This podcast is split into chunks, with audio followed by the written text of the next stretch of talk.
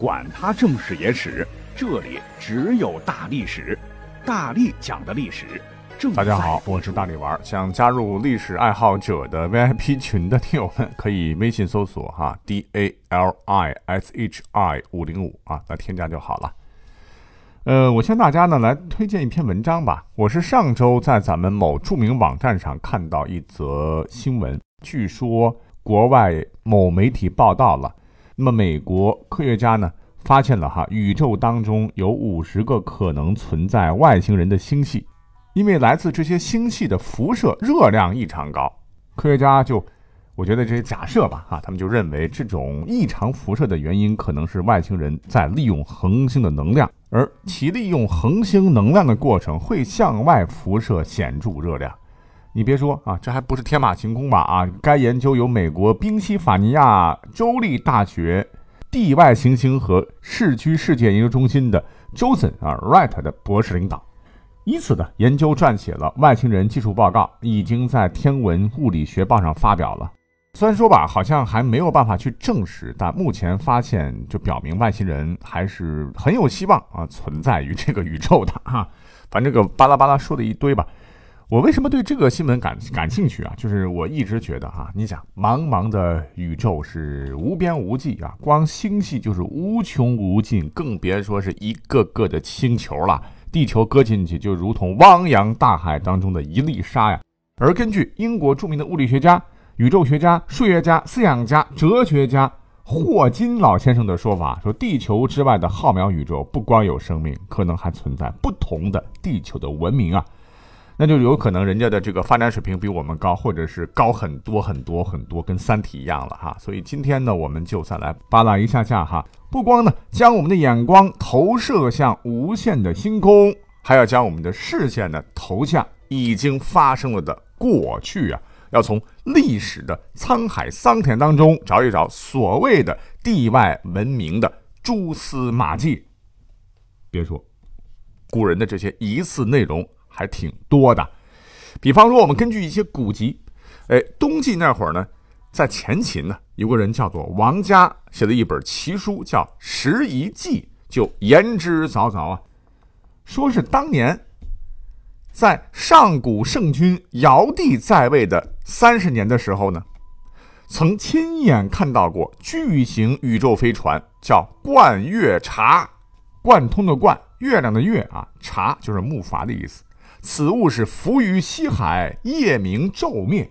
此茶常浮绕四海，十二年以周天，周而复始啊！而且船上有羽人栖息其上，群间寒露以漱漱口的漱哈。据称呢，这段文字可能是我国最早追溯到一次地外文明生物的我们国家的记录哈。那你一定会说，写书的。那会儿距离尧帝也有 N 年了吧？啊，你能信这个吗？啊，其实信不信无所谓哈，反正正史《史记》它也讲了三皇五帝的很多故事啊，是不是真的啊？我们可以去商榷嘛。那么为什么说这本书呢？千万别小看这本书的作者。那么这个作者王家更牛，这个人呢相貌丑陋，很不注重举止，看起来滑稽可笑，也不与世人交往，也不穿华丽衣服，也经常的不食五谷啊，呃，就辟谷了吧？是外拙而内聪啊，初隐居于东阳谷中，后居终南山，是凿崖穴居，追随其授业者长数百人，就有点像鬼谷子的感觉哈。当年的前秦皇帝苻坚屡次征他为官，皆不应。他这个人呢，就特别喜欢谈一些神仙怪异之事啊，常常做一些预测未来的事情。你别说，准确率还非常高。难道说他有特异功能啊？后来被后秦主叫姚苌所杀。虽然说他死了，可是没有想到，后来很多人呢又说曾见过他啊。这个人堪称历史上最神秘的神物之一了。所以说。他写的有关于疑似 UFO 外星人的这段，大家呢可以当故事来听听啊，有几多可靠啊？这个呢您做判断哈。这只是众多古籍当中的一本，古籍当中这些故事特别多了哈。除了《十一记》，还有《梦溪笔谈》，等会儿我们要聊到啊，还有包括《史记》在内的二十四史、《山海经》等等当中，甚至在很多的地方志的实录当中，对这类奇闻异事的记载都特别丰富啊。我们刚才说到了《史记》，哎，我们就举《史记》的一个例子好了。根据《史记·周本纪》的记载，话说在公元前十一世纪左右，当时的这个历史节点呢是纣王暴虐，商朝统治无比黑暗。武王姬发趁势而起啊，联合各路诸侯，准备起兵伐之。可是问题，当时的科学不甚昌明，大家都比较迷信。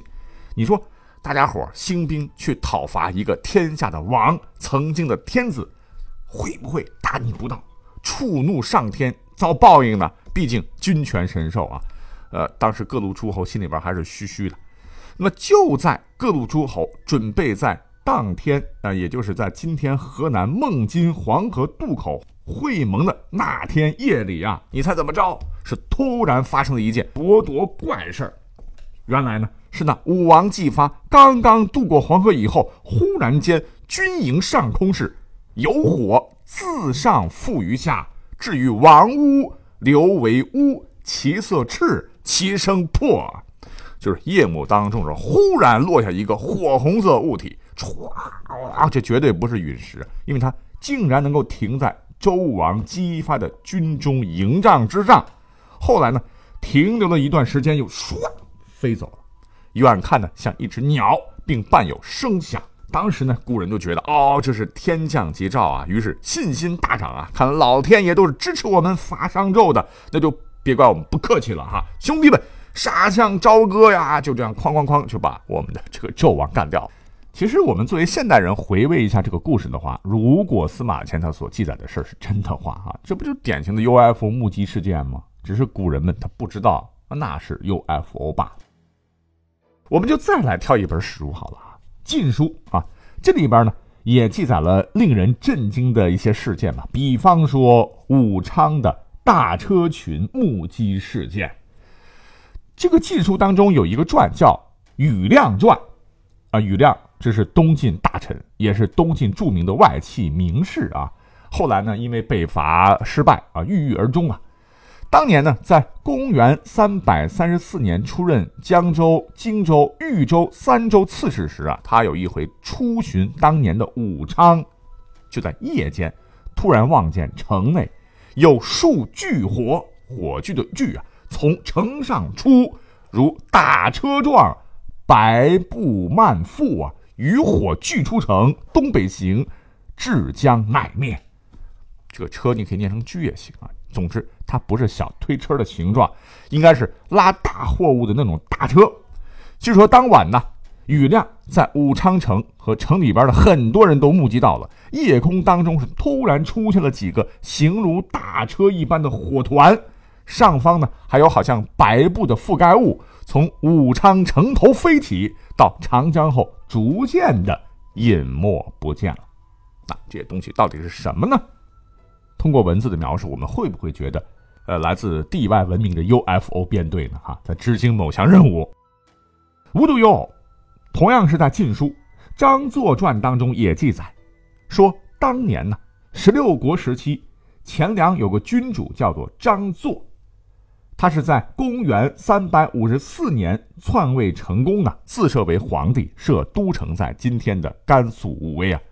那么登基那天晚上，你猜怎么着？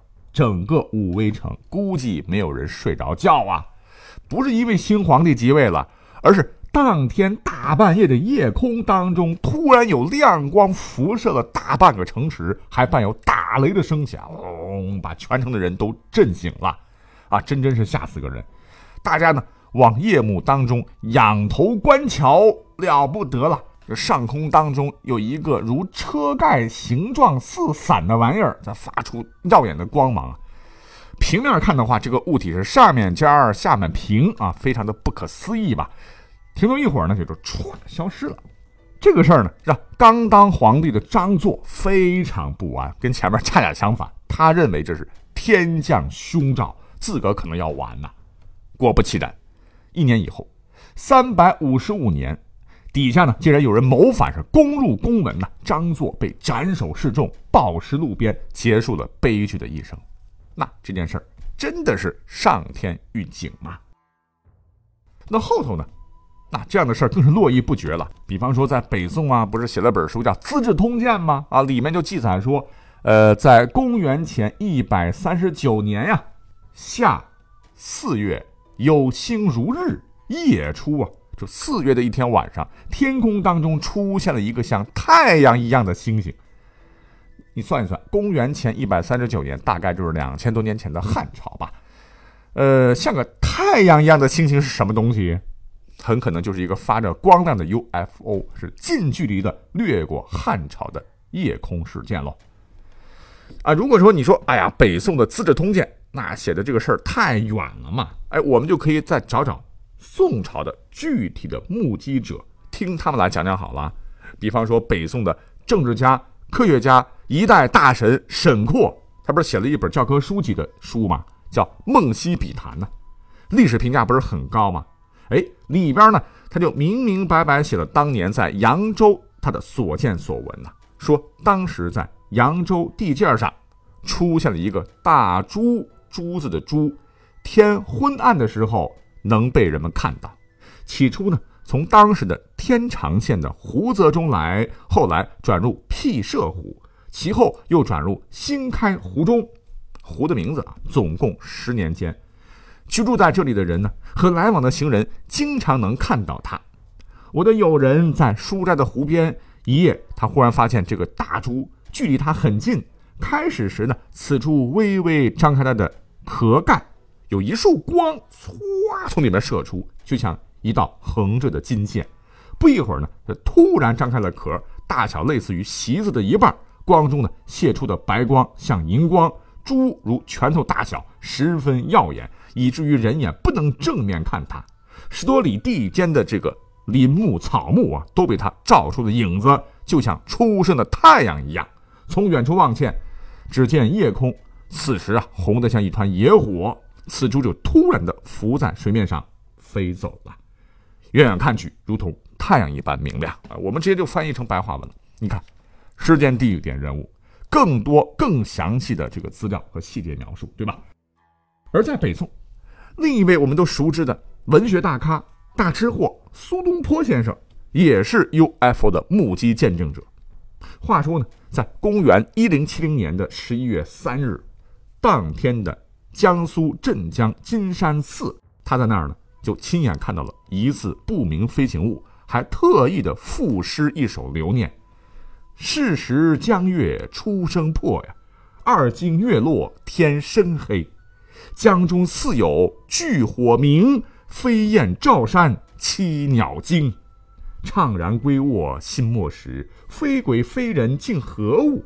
江山如此不归山，江神见怪警我玩呐！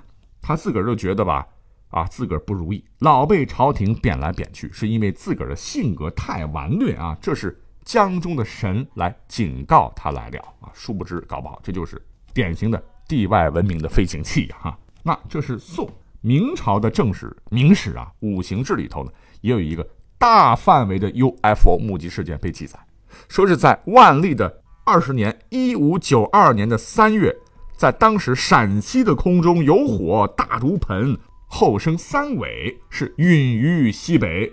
二十三年一五九五年九月癸巳夜，永宁有火光形如乌大，陨于西北。永昌、镇藩、宁远所见同啊，重点来说说后面的，就是万历二十三年九月癸巳夜，精准计算的时间应该是公元一五九五年十月二十六号晚。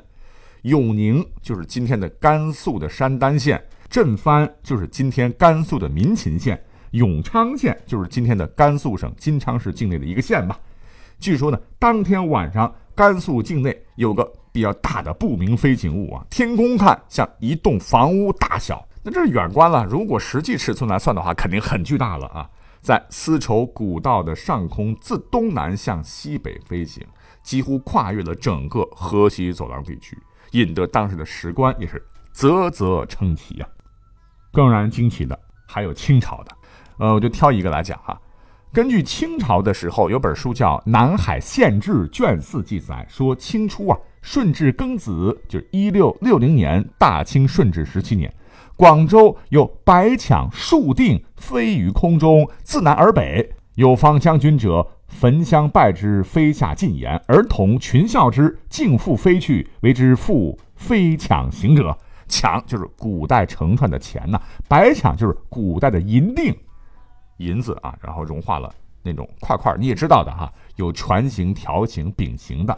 其中呢，船形和饼形的银锭，那不就跟咱们现在的这个 UFO 很像了嘛？哈，飞碟。